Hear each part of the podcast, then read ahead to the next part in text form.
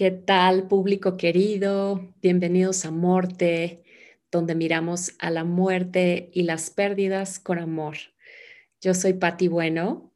El día de hoy tengo a una invitada muy joven de edad, con un alma vieja. Tiene 21 años. Se llama Montserrat Aldred. Ella es de San Luis Potosí, y nos va a compartir una historia fuerte el día de hoy, un proceso de ocho años que comenzó cuando sus padres estaban divorciando y entró a una noche oscura en su vida que le llenó de una sabiduría absoluta. Sin embargo, pues tuvo que vivir muchos duelos, muchas pérdidas, y contactar una oscuridad que muchas personas quizás en una vida entera no conocen. Y me contactó hace, hace tres meses, ¿fue, Montse? Sí, fue hace, mm, en enero. En enero te vi y dije, yo quiero platicar con Patti. Fue hermosísimo recibir tu mensaje y, pues bueno, nos escribimos un par de veces y tuvimos una entrevista para que Monse me pudiera platicar sobre su historia para, para poder empezar a conocernos un poquito más, para poder hacer esta entrevista. Espero que, que la disfruten muchísimo porque es una historia, es una historia con, con mucho, que tiene muchos momentos de dolor, de tristeza, de hay, hay anécdotas que pueden despertar el miedo en nosotros, pero cuando nos permitimos contactar con el corazón de la historia de Monse, podemos ver quizás en, en, en, muchos momentos de nuestra vida dónde nos hemos identificado, dónde hemos estado en ese lugar y cuáles fueron los recursos que tuvimos para poder atravesar nuestros propios umbrales. Entonces, hoy Monse nos va a compartir el viaje suyo. Así es que bienvenida, Monse. Gracias por estar aquí con nosotros y compartir tu historia, que estoy segura que va a servir de mucha medicina, de eh, una historia de mucho aliento para personas que están atravesando por momentos similares a los que tú atravesaste y, y vas a ser una luz en su camino, estoy segura de ello. Cuéntanos qué sucedió cuando tenías 12 años. ti muchas gracias. Hola a todos, gracias por estarnos escuchando. Estoy muy agradecida. Creo que, pues sí, el universo no se equivoca. O sea, tenía que ser en este momento el, el podcast y todo, y, yo estoy muy agradecida, deseo que así sea, que podamos juntas seguir acompañando, ayudando y, dando esta, esta medicina tan bonita, como dices, me gustó mucho esta parte que, que mencionabas y pues esta historia comienza a los 12 años cuando pues todo empieza a removerse porque mi infancia fue perfecta, yo lo describo así, pues porque fui una niña súper sobreprotegida, muy consentida, con completa atención en todo momento, siempre me daban lo que quería y, nunca se me habló de muchos temas que creo que es muy importante que, que a los niños, que a los preadolescentes se nos hable, pero pues así no fue en, mi caso. Entonces, a los 12 años mis papás nos comentan a mí y a mi hermana, que ella tiene 17 em, años ahorita, que se van a divorciar. Para nosotros fue un shock porque mis papás nunca se peleaban, nunca pues se habían gritado enfrente de nosotros, nada. Entonces fue muy raro, fue muy extraño que, que nos dijeran que se iban a divorciar. Creo que siempre fue como, por eso digo esto de la perfección, como fingir tanto, fingir ser una familia perfecta, fingir ser la madre perfecta, yo eh, pensando que era la hija perfecta y, siempre pues había mucho control y mucha perfección, mucha falsedad.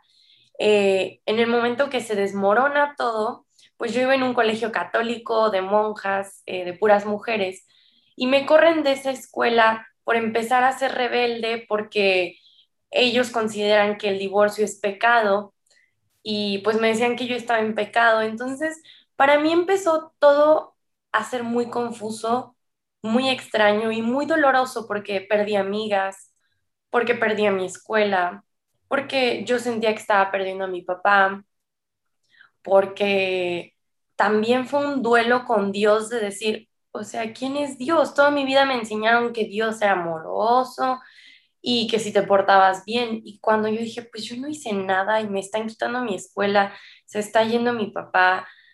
Y aparte yo estoy en pecado, o sea, se supone que es pecado igual a infierno. Y yo decía, ¿yo qué hice? O sea, odié a Dios, odié a la religión católica. Como que se movieron muchas cosas en, en mi vida que nunca habían pasado desde que yo había nacido. O sea, a los 12 años fue como un bombardeo de muchas heridas, de muchas pérdidas y no saber cómo manejarlo. Entonces sí fue, fue, fue muy difícil para mí eh, cuando todo empezó a los 12 años.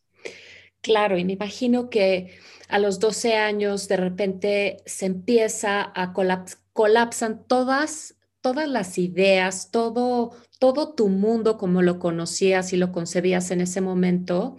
Y como me comentabas en la entrevista que hicimos antes de grabar este podcast, que empezaste a sentirte muy sola, Monse, que en esos momentos no tenías a tus amigas para quien apoyarte, no, ya no estaba tu escuela, que era, digamos, un pilar de, este, de sostén para tu vida en ese momento.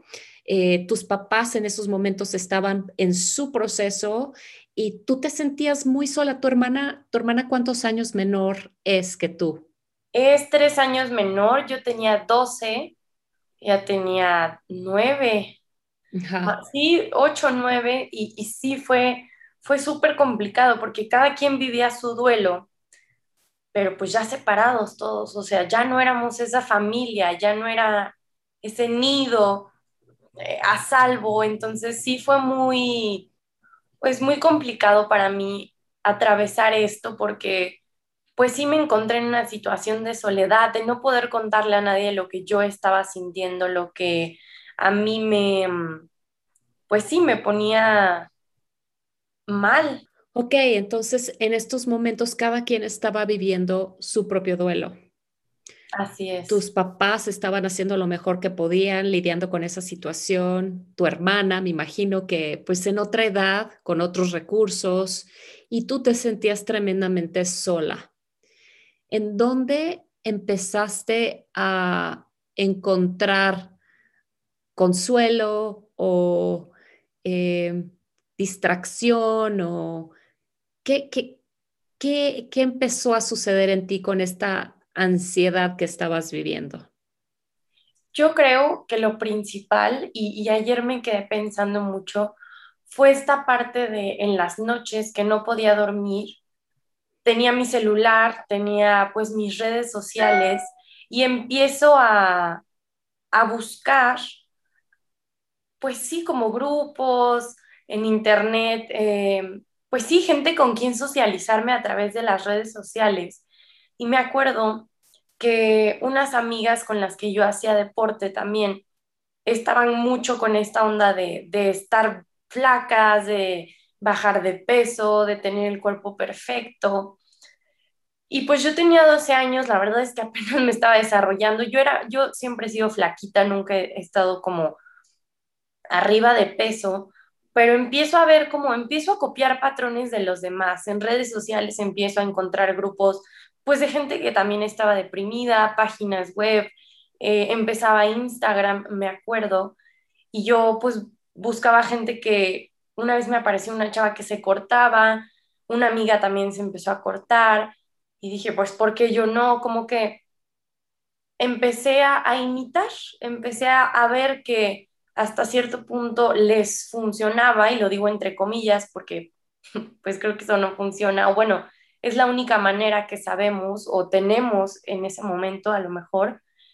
Y comienzo a cortarme, comienzo a, mm, a querer bajar de peso, Pero pues empiezo a buscar en internet dietas eh, y creo que para mí lo más fácil fue dejar de comer. Entonces, pues obviamente empiezo a bajar mucho de peso, mis papás se dan cuenta y ahí empieza mi travesía de terapias, de psicólogos, psiquiatras y todo esto, porque me llevaron a un nutriólogo y me recomiendan a un psiquiatra. Y pues de ahí, pues todo empezó a cambiar porque yo me sentía loquita, yo me sentía mal, yo me sentía que, que no era normal que una niña de 12, 13 años fuera a terapia y le dieran pastillas me avergonzaba mucho todo lo que me estaba pasando y ni siquiera mi terapeuta, en ese entonces mi psiquiatra, podía contarle que me estaba cortando. Bueno, ellos sabían que ya tenía un trastorno alimenticio, pero era muy duro porque me seguía sintiendo sola. Cuéntame sobre el trastorno alimenticio. ¿Qué estabas haciendo? ¿Buscaste en internet, decías, este, maneras de bajar de peso y en Internet descubres este, distintas, em, digamos, herramientas que, pueden, que, después te das cuenta que son trastornos alimenticios o, o sola, sola decides dejar de comer y empezar a vomitar? Pues creo que fue, fue toda una travesía. Eh, intenté hacer varias cosas, intenté hacer dietas con mis amigas, eh, intentaba, pues sí, varios tips, o sea, la verdad es que Internet puede ser muy útil o muy peligroso para, depende cómo lo uses. Y pues encontraba tantas cosas, o sea, tantos consejos, tantas páginas, tanta gente anoréxica, pues ya me, me medía las piernas, me medía la cintura, me medía los brazos, me acuerdo perfecto que quería tener como los huesitos, los collarbones, como los de las clavículas, como marcados. Em, muchas cosas que eran como mis metas que yo pensaba que eran inalcanzables, pero pues me, me empecé a dar cuenta que la manera más rápido de bajar de peso era no comer. Eso pues me di cuenta intentando varias cosas y pues no, yo no pensaba que tenía anorexia hasta que la nutrióloga y el psiquiatra me dijeron que sí, yo estaba ya teniendo un trastorno alimenticio pero pues no le di importancia, o sea, no, no, no me la creí, pues no decía, pues no, no es cierto, solo yo quiero estar bien. Este, ¿Al cuánto tiempo de esto empezaste a explorar con, con la bulimia? O sea, empezar a vomitar lo que habías comido. Yo creo que fue como a los tres, cuatro meses, que también como era mi momento de hacer dietas y todo, y no lograba bajar o no lograba el objetivo o estar como ciertas eh, personas que yo veía, pues también en internet otra de las opciones y una amiga también otra eh, vomitaba. Em, y, empecé a hacerlo, pero como te comentaba, lo, creo que duré como un mes haciéndolo porque pues no, no fue lo mío, me daba mucho, mucho asco vomitar. Entonces opté por seguir dejando de comer mejor y te sentías mal, me comentabas, ¿no? Te ardía mucho la garganta. Sí, me daba mucho asco, me ardía, mis dientes empezaron a descalcificar, eh, mi estómago, pues a veces vomitaba, o sea, voy a ser muy, muy gráfica, pero amarillo, o sea, jugos gástricos, o sea, ya no, no, era, no era agradable para mí hacerlo. Ajá. ¿Y en qué momento de estos, estos trastornos alimenticios te daba, te seguías cortando, te seguías cortando durante esto. ¿Qué momentos era cuando te, te cortabas? Pues era, no era diario. Yo creo que era cuando más ansiedad, más dolor y más tristeza tenía y, no sabía cómo manejarlo. Eh, entonces siempre me acuerdo que en las noches, obviamente escondidas en mi cuarto, pero era en, mis momentos de más dolor y de más desesperación, como, pues sí, de ese dolor profundo, ahí era cuando, cuando lo hacía. ¿Y qué, ¿Y qué sensación te daba, Monse? Explícanos un poquito más como el porqué de cortarte. ¿Qué, ¿Qué sensación te daba cuando estabas en momentos de mucha ansiedad? ¿Qué te, ¿Qué te generaba en el cuerpo el cortarte? Pues mucho placer, mucha adrenalina y no sé si han escuchado, pero muchas de las personas que se cortan y yo concuerdo o yo lo viví de esa manera, o sea, duele menos cortarte que lo que estás sintiendo. Entonces, es, es, como preferir sentir este dolor que no, no es tan fuerte físicamente al dolor emocional que tienes. Ok, entonces es como una manera de distraer quizás el, el, o calmar el dolor emocional. Sí, sí, sí, como de fugarte, de, de distraerte, como dices. Ok. ¿Y en qué momento, después de todo esto que dices que ya llevaba sucediendo como un par de meses, dos, tres meses, ¿en qué momento empiezas a experimentar con el alcohol? Pues todo esto, o sea, fue, fueron etapas. Mi, mi anorexia estuvo, o mi trastorno alimenticio estuvo muy fuerte como, sí, tres meses, dos, tres meses, y después pues fue calmándose, o sea, nunca se ha ido, pero pude como darme cuenta y, le bajé mucho al cortarme, te digo, eso nunca lo dejé de hacer, era, era, no te puedo decir cada cuánto, pero pues era o sea, era cuando me sentía muy mal y a eso recurría. Todo esto fue a los 12, 13 años. Y yo me acuerdo que, bueno, a los 13 años fue cuando me corren de esta escuela de monjas que contábamos me meten a una nueva y yo decido empezarme a juntar con puros hombres y más grandes que yo, o sea, yo tenía 13 años, ellos tendrían 16, 17 más o menos, y pues me invitaban, me empezaron a invitar a fiestas. Eh, la primera vez que yo pruebo el alcohol, pues me gustó mucho, me gustó mucho la sensación y lo que me hizo el alcohol.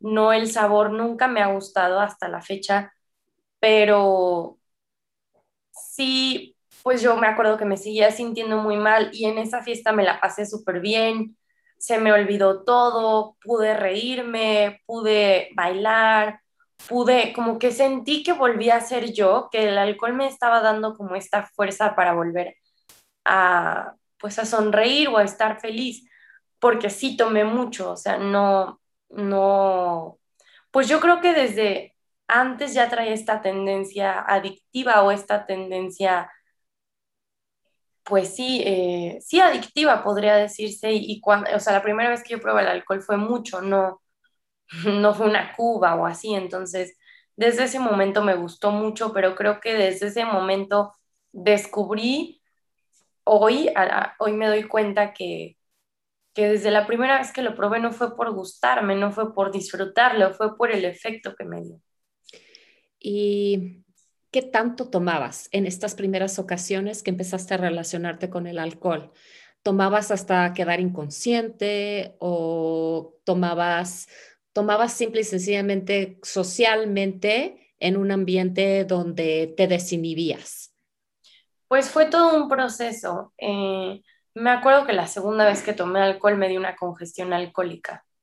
Entonces, o sea, sí, sí tomé mucho para terminar en el hospital a los 13 años, pero después de eso, o sea, después de esta congestión, sí tomaba, no tomaba sola en mi casa ni lo hacía entre semana, pero sí yo ansiaba que ya fuera viernes o sábado para poder ir a tomar. Y nunca fui de una, o sea, de una cuba o de siempre quería yo shots, me acuerdo perfecto, porque pues es lo que más rápido te ponía borracha y siempre quería eh, o tequila, o sea, o cosas fuertes, ¿sabes? No era como una cervecita o algo mezclado, siempre yo buscaba ponerme borracha. Algo inmediato, algo que... Sí. Algo efectivo. Sí.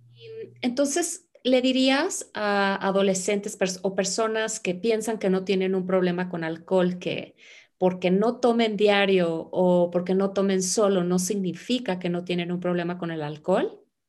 Sí, eso es algo súper importante. O sea, esta palabra de tener un problema o alcoholismo o la enfermedad del alcoholismo, creo que son términos muy fuertes y que a veces pueden asustarte o como yo pensar que eso era como algo inalcanzable o, o sí, o que a mí no me iba a pasar, ¿no? Eh, yo creo que no, tener un problema no es hacerlo diario, ni, ni se mide. Muchos papás me dicen, pero es que entonces, ¿cómo, o sea, ¿cuándo sé que ya está mal? Pues yo creo que hay muchos factores para saber que ya estás dejando de ser disfuncional, perdón.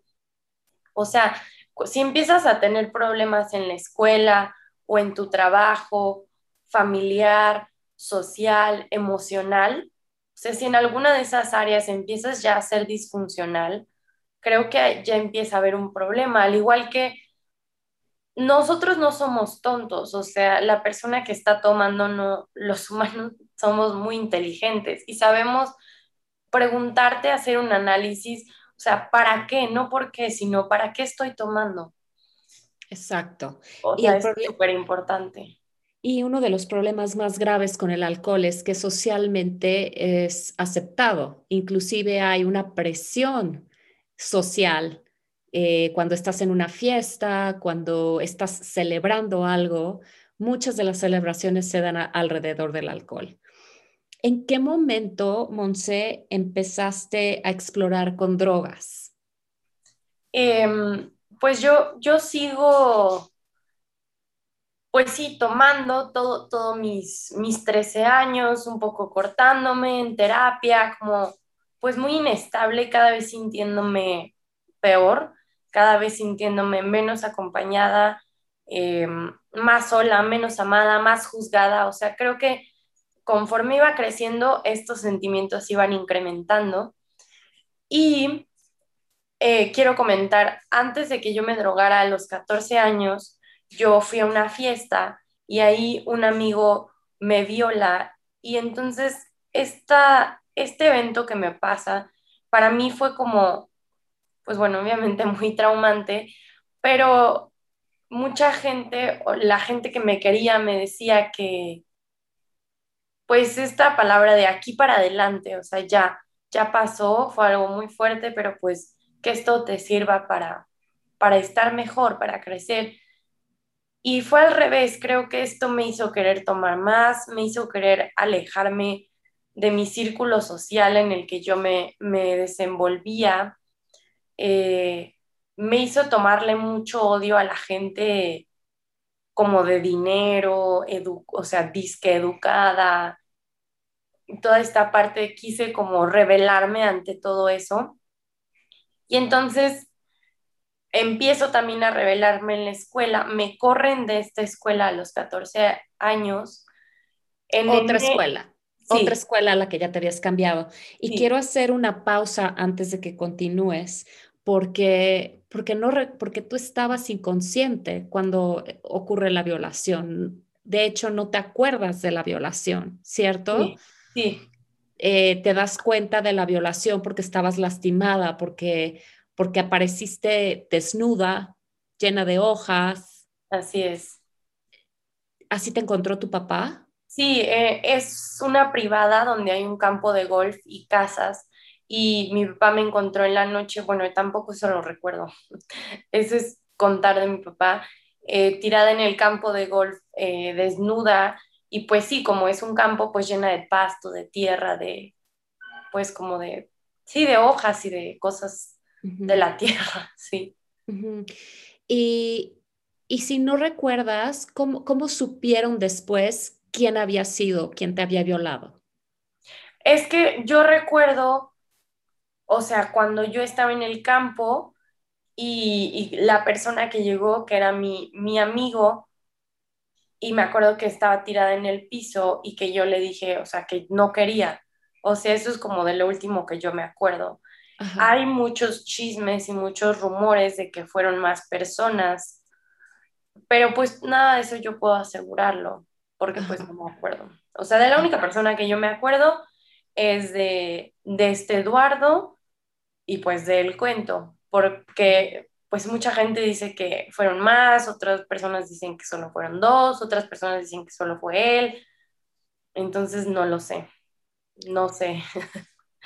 Y y él también era menor de edad y nunca, nunca hubieron cargos en su contra. No. ¿Cómo, ¿Cómo trabajaste esto? Porque ya estabas en terapia, ya tenías, ibas a terapia psicológica y a terapia psiquiátrica, te estabas atendiendo para todos estos trastornos que estabas viviendo. ¿Cómo fue para ti trabajar este, esta violación de la que no te acuerdas y ese momento en tu vida? ¿Cómo fue? Cuéntanos un poco sobre ese momento.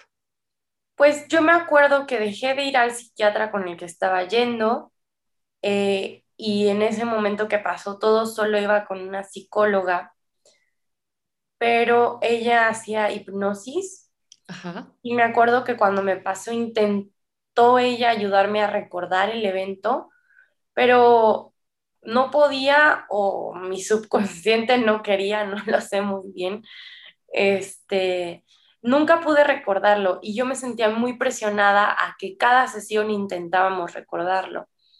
Entonces, en ese momento yo tuve un, pues digo disque porque verdaderamente no me quería morir, pero intenté suicidarme con unas pastillas que tenía ahí mi mamá de mi psiquiatra anterior.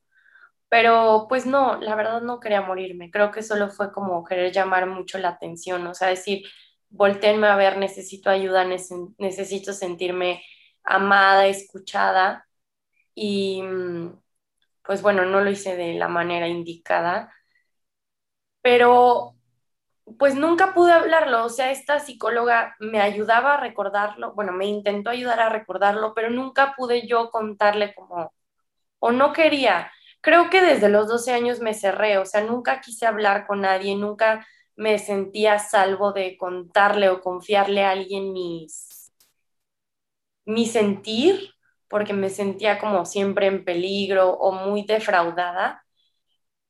Y mm, pues me lo fui callando hasta que a los 15 años, en mi otra escuela, esta ya es mi tercera escuela en la que iba, también me junto con hombres más grandes, con puros hombres, y a la salida de la escuela me ofrecen marihuana.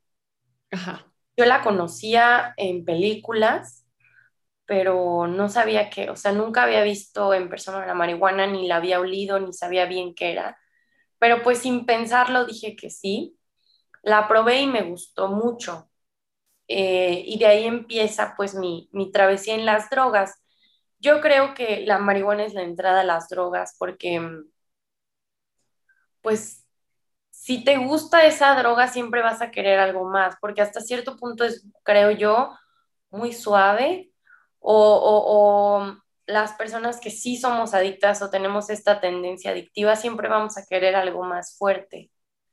Y entonces creo que es muy fácil poder caer en la adicción cuando empiezas a probar la marihuana. A, los 15 años es que tus papás te mandan a India o no, no, no, no. Yo tengo 15.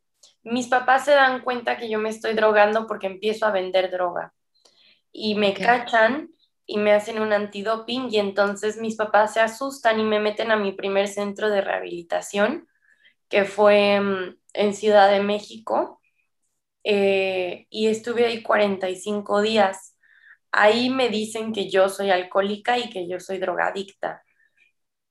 Obviamente no les creí, obviamente nunca pensé que yo fuera eso y entonces pues salí y probé más drogas a los 16 años pruebo la cocaína, las tachas y pues me sigo drogándome con estas tres cosas, marihuana, tachas y cocaína. Eh, me internan en otro centro porque mis papás se dan cuenta que me estoy drogando en San Luis Potosí. Me escapo de ese centro. Me encuentran en la calle, me agarran, me llevan a otro centro de rehabilitación en San Luis o sea, ya tenía 16 años y ya llevaba tres centros de rehabilitación. Y en ese centro me dicen que habían encontrado la solución de mi vida y que iba a ser que me iba a ir a estudiar y me iban a internar en la India. Y entonces ahí fue cuando me mandan a la India de los 16 a los 17 años. Cuéntanos un poco sobre la experiencia en India. Te mandan a un internado en India, ¿verdad? al norte de India? Sí, eh, es una escuela en donde se llama Miripiri Academy, donde tú estudias, hay secundaria y preparatoria, y aparte, em, Pues es una escuela de yoga y meditación en donde mm, te enseñan también, si vas en prepa, te capacitan para ser maestra de kundalini yoga. Y pues es vivir la religión de allá, eh, aprender a comer lo que hay allá, aprender a vivir la cultura de allá. Es toda una experiencia, creo que fue muy mágica, creo que pude aprender muchas cosas y hoy lo agradezco, pero en su momento, pues mis papás querían que ahí me ayudaran a dejarme de drogar y de tomar para siempre. Ahí no consumí nada, pero pues sí llegué de México a los 17 años, eh, pues queriendo consumir más drogas y diferentes drogas. Cuéntame, cuéntame, ¿qué sientes tú que haya sido la razón, el factor de ¿Cómo pudiste estar en India, en este centro, en esta escuela, todos los días practicando mindfulness, practicando deporte, estudiando, eh, certificándote como maestra de yoga? ¿Cómo pudiste estar en un año sin consumir nada? ¿Te estuviste cortando cuando estabas en, en India? Eh, sí me corté una vez, pero pues una vez en un año.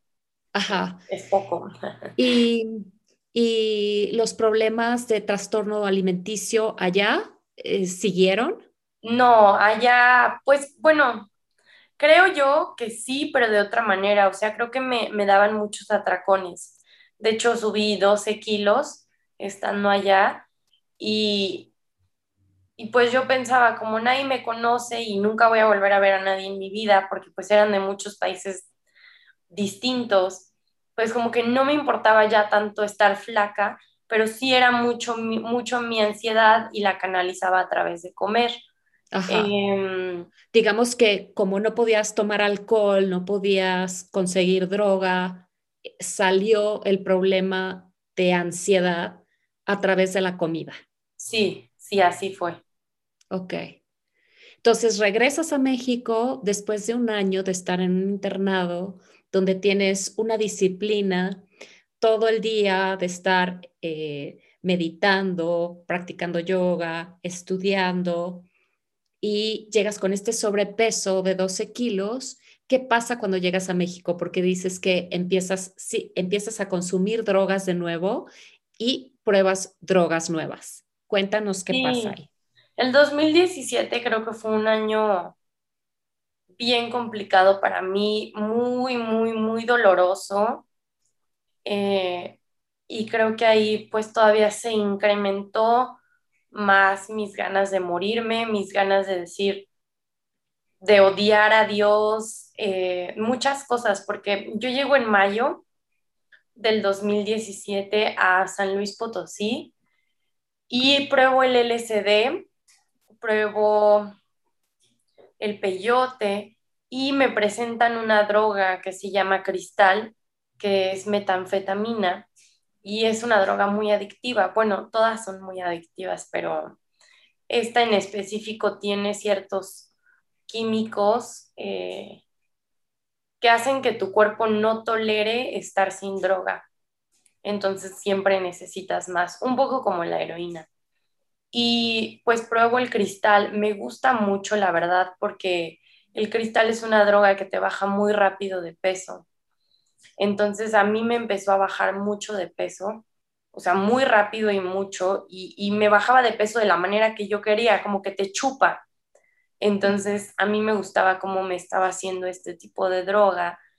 Em, también empiezo a ser pues muy promiscua, a estar con muchos hombres, pues siempre drogada, siempre borracha. Y mm, mis papás pues obviamente se dan cuenta de, porque pues el cristal sí se nota muy rápido, de que yo me estaba drogando otra vez. Me internan en un, en un anexo y ahí pues a mí me da una infección vaginal. Yo pido ir al ginecólogo, me, me llevan y el ginecólogo me dice que estoy embarazada. Y entonces a las dos semanas de llevarme, a las dos semanas me llevan otra vez al ginecólogo y pues el ginecólogo me dice que pues el bebé estaba muerto. que él creía que pues por tanto, con, o sea, por tanta droga que todavía traía mi cuerpo, pues que el bebé no había resistido. Entonces, estaba en una clínica en donde son muy machistas, pues un anexo no es un lugar muy bonito. Cuéntanos un anexo. Eh, un anexo es un, se supone que es un centro de rehabilitación, pero pues creo que hay anexos buenos y hay anexos malos. Em, pues sí, es un centro de rehabilitación en la cual el modelo terapéutico son golpes, gritos, insultos, eh, maltrato físico y verbal. Y creo que a mucha gente le ha funcionado porque pues le da miedo, yo creo que lo vuelvan a internar y se deja de drogar y de tomar para que no vuelva a estar ahí o no sé, pero pues a mí no me ayudó en nada, no me, no me sirvió de nada, más bien me sentí todavía más culpable de lo que me había pasado. Eh, salgo de esta clínica, pruebo el peyote, la ayahuasca, tampoco me sirve, sigo fumando cristal. Em, en, el, en noviembre del 2017 se muere Dani, que es la mujer con la que se iba a casar mi papá, que yo amaba, bueno, amo, que yo amo mucho. Y también fue otro duelo para mí porque Dani es una persona pues muy espiritual, muy bella y yo decía, ¿por qué? O sea, en el anexo yo estuve con pues con violadores, con secuestradores, con narcotraficantes y yo decía, y todos estamos vivos y contentos y, y, y Dani que era que es tan, pues un ser de luz, se murió, ¿no? Y para mí era muy confuso en ese momento decir, ¿por qué ella y por qué yo no? Entonces, pues todavía incrementan más mis ganas de, de morirme. Eh, sigo consumiendo cristal, empiezo a empeorar, empiezo a alucinar, me empieza a afectar obviamente físicamente y mentalmente la droga. Y en diciembre del 2017 me mandan a India otra vez pensando que ahora sí me iba a ayudar. Eh, vuelvo a repetir, me ayudó en muchas cosas, pero no, pues no a, querer dejar de drogarme. Estoy en India del 2017 al 2018 y llego de India en el 2018 en mayo y me vuelvo a drogar, o sea, no, yo lo único que quería era drogarme y, lograr, yo sabía que para mí el drogarte es, es, que te estás matando día a día, poco a poco, y, y yo quería pues seguirme matando, quería... Lo único que me hacía sentir amada, acompañada y no juzgada era la droga. No había otra persona o otro lugar que, que me hiciera sentir eso. Eh, entonces, pues por eso era como tantas las ganas de, de querer seguir haciéndolo, porque me perdía en mí y, se me olvidaba todo, o sea, era una fuga a mi dolor. Eh, y ya me vuelven a cachar drogándome, me vuelven a internar y ya este es mi último centro en el 2018 en Ciudad de México y ahí estuve internada un año y ahí fue donde pues todo cambió. Cuéntanos qué sucede antes de ese último internamiento. Una, me contaste en la entrevista que tuvimos que fuiste a comprar droga y sucedió un evento. Ah, sí. En julio, creo, junio, julio, no recuerdo, eh, la persona que me vendía droga no tenía la droga que yo quería. Y entonces recurrí a otra persona que también vendía droga y él sí tenía cristal. Entonces fui a su casa a pedirle cristal y ahí pues yo empecé a consumir cristal, bueno, me ofreció gratis y pues no rechacé la oferta y mm, ahí en su casa, en su cuarto, él me viola, se llama Naum y pues yo recuerdo no haber hecho nada, o sea, ni físicamente ni haberlo hablado. Me acuerdo que mi mamá me habló y me dijo, ¿dónde estás? Me dijiste que ibas a ir a cenar. Y dije, no, pues, o sea, le dije, ya me tengo que ir porque mi mamá me está buscando. y él me dijo, yo te llevo a tu casa. Y como que pues no supe qué hacer y, y ya me llevó a mi casa y lo único que fue, hice fue hablarle a un amigo, yo estaba muy drogada, pero pues mi mamá no sé por qué no se dio cuenta. Y mm, le hablé a mi amigo y le dije que me habían, o sea, que me acaban de violar. Mi amigo, pues, conoce y está en, en cosas pesadas. Y me dijo, pues vamos a matarlo. Y ya le dije que no, que no quería hacer nada. Y, y sí, como al mes me internaron, entonces ya ni iba a terapia, o sea, ya no, pues no, ya, ya no quería hacer nada. O sea, yo le dije a mis papás que ya no quería ir a terapia, ya no quería escuchar a nadie, que ya me dejaran, pues ser. Nunca me dejaran ser, pero yo les pedía que ya me dejaran en paz. ¿Y qué sucedió en este último internamiento? ¿Qué crees que fue lo que dio eh, la vuelta adentro de ti? ¿Qué, ¿Qué sucedió adentro de ti donde dijiste, ya no puedo seguir así? ¿Cuál fue como el, el fondo que tocaste o, o qué fue eh, como ese, ese momento, ese turning point, ese momento donde dijiste, quiero, quiero darme otra oportunidad de vida? Yo creo que me tardé mucho. Eh, yo estuve internada un año y creo que como hasta los ocho meses fue cuando dije, ok, quiero estar bien. Yo la verdad defendía creía fielmente en la droga y creía que ese era mi, destino de vida. Creo que ese fue mi fondo, o sea, darme cuenta o, salgo de aquí y este va a ser mi destino, o sea, drogarme, internarme, drogarme, internarme, drogarme, internarme hasta que mi papá se muera y, y, ya no haya quien me interne y yo pueda ser libre drogándome, ¿no?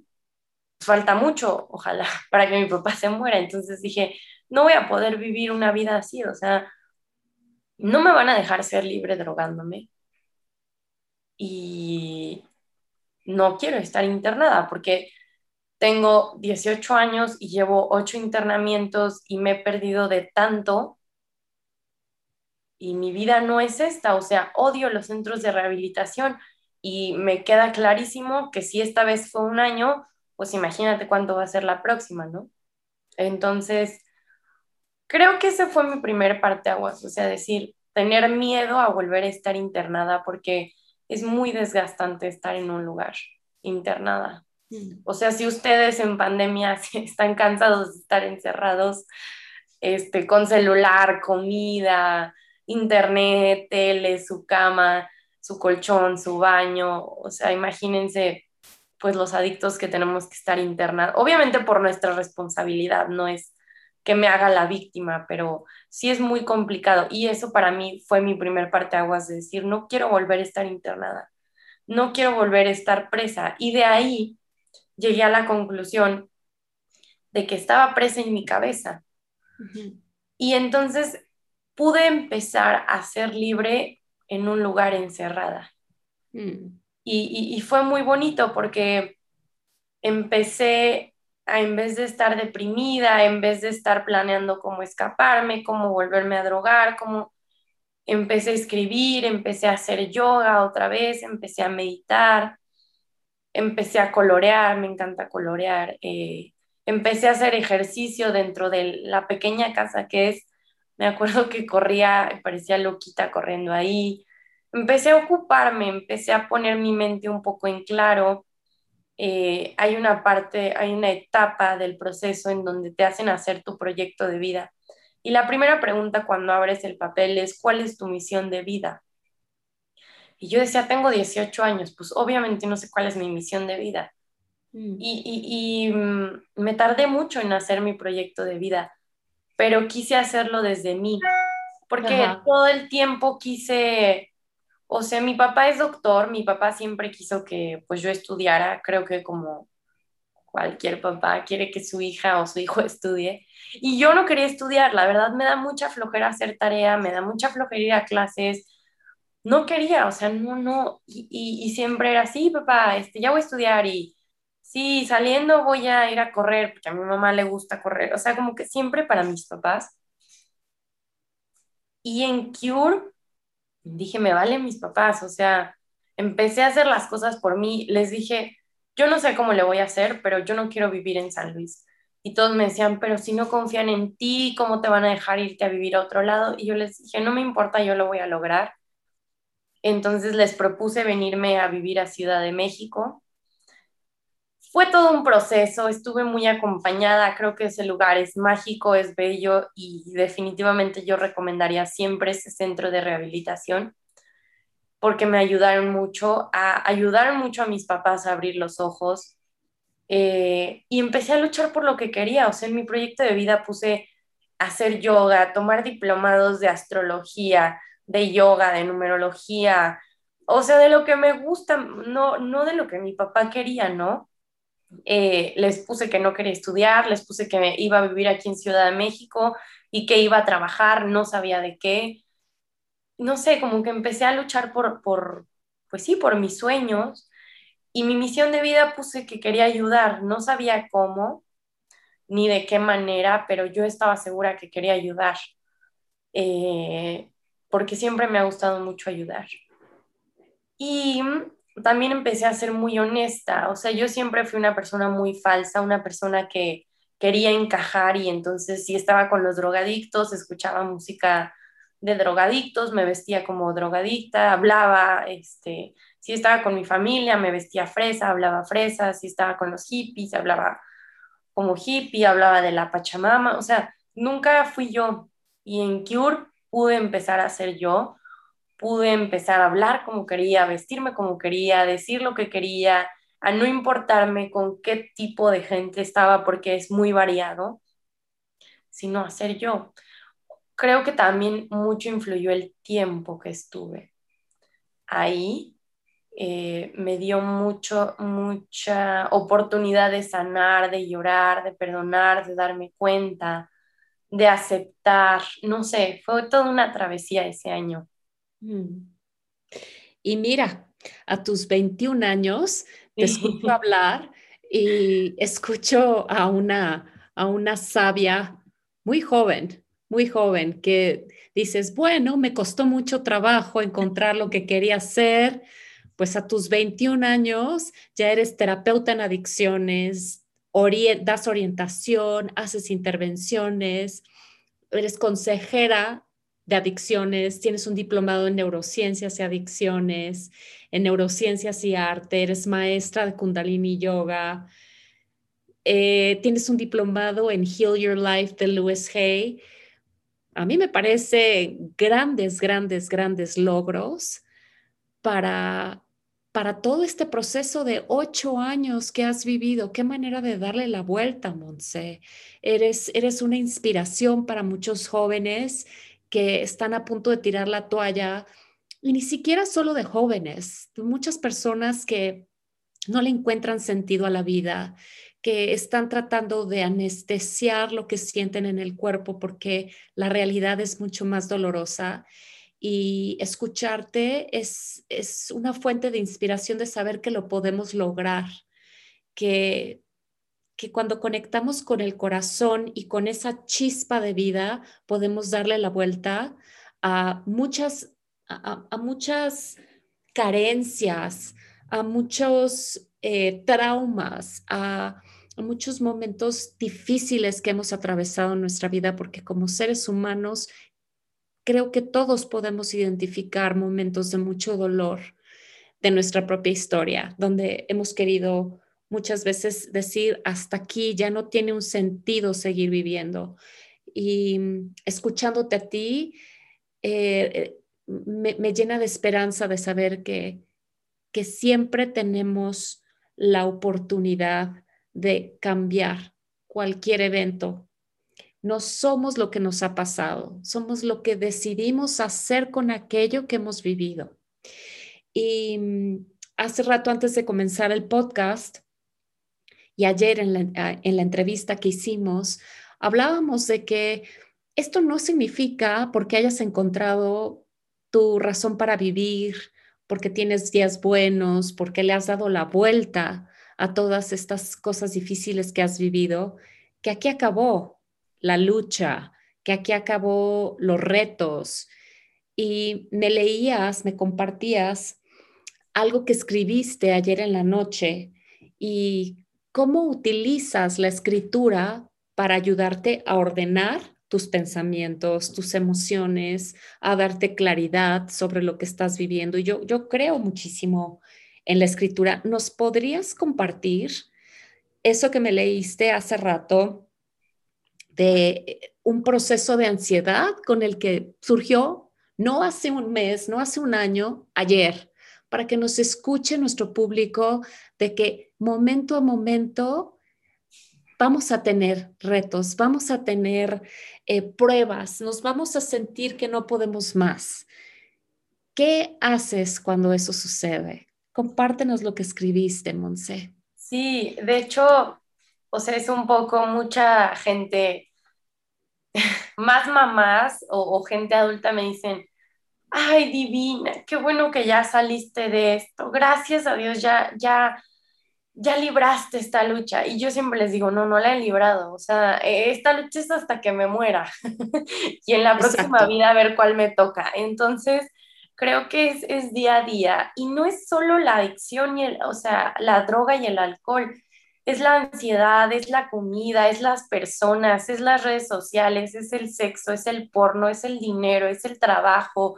O sea, creo que hay muchas cosas que pueden ser una fuga para, para las personas. A mí me tocó este regalo de las drogas y el alcohol, de la ansiedad, de la anorexia, pero creo que todo está relacionado, todo, todo va de la mano y, y, justo, o sea, no porque ya tenga un para qué o mi misión, no, no significa que no pueda estar mal. También ayer me movió mucho que iba a hablar con una amiga, le dije, no estoy bien, mañana platicamos. Y me dice, te quiero ver bien mañana, ¿eh? Y dije, no, a ver, es que no, no, ¿por qué estamos tan... Exacto, ¿por qué estamos tan acostumbrados a, bueno, hoy lloro y ya mañana a darle? O sea, ¿por qué no sentirme? Y ahí fue cuando dije, necesito escribir. Entonces, quiero compartirles lo que, lo que escribí. Dice, empecé muy, muy desde la mente, y, creo que es normal que empecemos a escribir desde la mente. Puse, fue un día muy bonito, muy activo, enfocado en el hacer. Doy gracias por lo que hice. Y después yo ahí empecé a tensar mi mandíbula muchísimo y, y escribí, tenso mi mandíbula, como mis uñas, mi pelo se cae y se cae. Quiero comer rápido y más. Un cigarro no me basta. Esto me asusta. Llega mi terapeuta interna, Monse, y empiezo a analizarme, pero rápidamente y como es de costumbre, el mero mero, el ego entra y ataca. Ataca a mi casa, a mi cara, a lo que veo y a lo que no quiero ver. Mi parte sabia solo observa, solo espera, solo siente. Y cuando siento, ciertas cosas tambalean. Mi pasado, por ejemplo. Y si hubiera, ¿Por qué no dije? ¿Por qué no hablé? ¿Por qué no pedí ayuda? Y luego pienso, más bien para qué? Pienso y creo que cada cosa que hacemos tiene un beneficio, si no, no estaría yo ahí. Regresando a mi ahora, a este presente, que verdaderamente es lo único que ahí tengo, estoy sintiendo mi crisis, detecto mi miedo, mis ganas de llorar, de pedirte un abrazo, querer correr a la cama y no despertar. Todo esto al mismo tiempo y en cuestión de segundos. Decido hablar porque me doy cuenta que tiempo y vida hay, pero que si yo no estoy bien, eso no existe. La vida se acaba cuando dejo de estar en mi centro. Hoy por eso decido estar en mi centro, decido regresar a mí, porque lo de afuera siempre permanece. Si yo no me reconozco, si yo no me detecto, si yo no pido ayuda y alzo mi voz, entonces ¿quién? Por eso decido relajarme, reconocer mis ciclos y que estoy menguando, que estoy creciendo, que estoy vacía y en un respiro estoy llena y completa. Doy gracias a mi respirar desde la calma. Doy gracias a mis ojos por los cuales puedo ver mi luz y mi oscuridad. Doy gracias a mi olfato porque desde él inhalo la naturaleza. Doy gracias a mi alma y a Dios por recordarme que no estoy sola. Montserrat Aldret, eres un ser hermoso, eres un ser profundo, eres un ser lleno de tantos matices como, como todos los demás, solo que tú has transitado y has observado en el espejo muchas de esas caras que tenemos todos los seres humanos que pocas veces nos atrevemos a ver. Todas esas partes adentro de nosotros que son amenazantes, todas esas partes que rechazamos, todas esas partes que queremos meter debajo del tapete y, que, nadie, y que nunca queremos que nadie más vea ni conozca de nosotros. Gracias por atreverte. Gracias por compartir tu historia. Y gracias por estar dispuesta a seguir aquí comprometida contigo. Ah, ha sido gracias.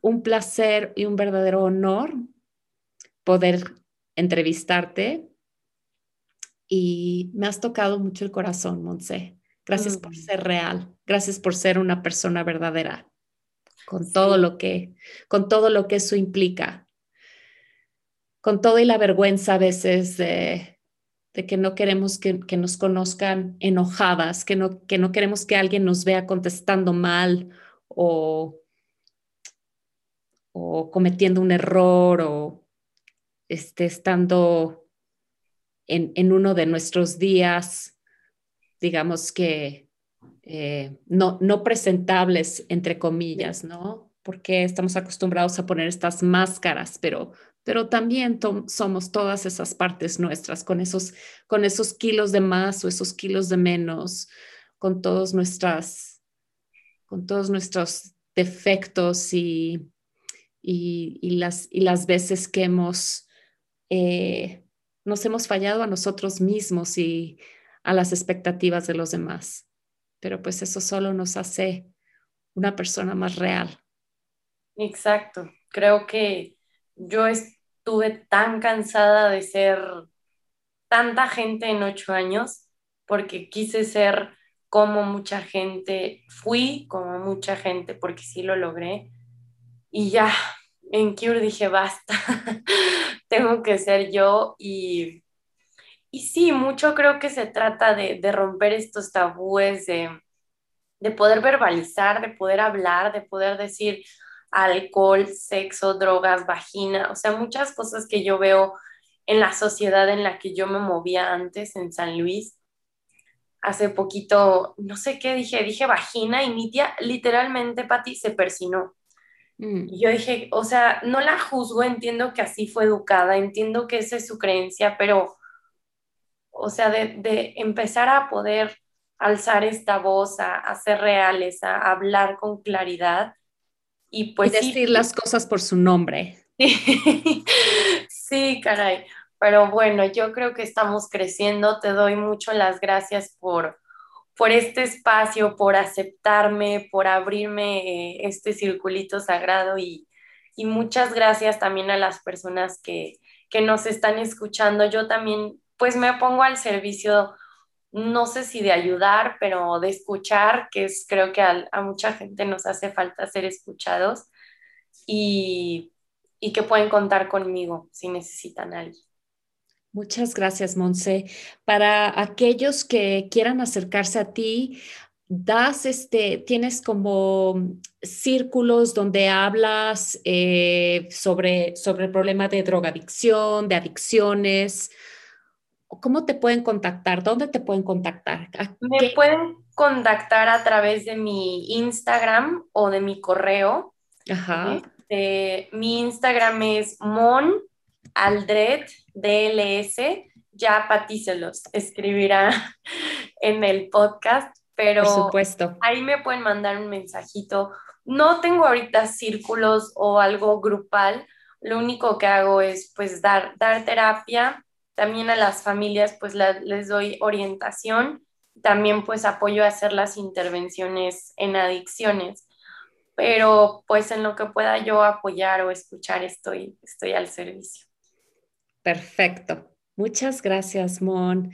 Que tengas un hermoso día y para todos, que también tengan un día lleno de esperanzas y una invitación con esta, con esta entrevista. Me dan muchas ganas de, invitarlos a que tomen cinco, cinco minutos al día y realmente se pregunten quién soy y que si pueden estar frente a un espejo y nombrar todas las partes que tienen, aun aquellas que no les gustan, mirándose frente al espejo y ver qué van sintiendo en su cuerpo, ver qué va sucediendo con el sentir adentro de ustedes para poder ir haciéndole espacio a todas esas partes que, que negamos, que no queremos reconocer que también somos. ¿Cómo podemos darle amor? ¿Cómo podemos integrarlas? Porque como decíamos una y otra vez en el podcast, quiero, quiero realmente reafirmar y dejarlos con esto.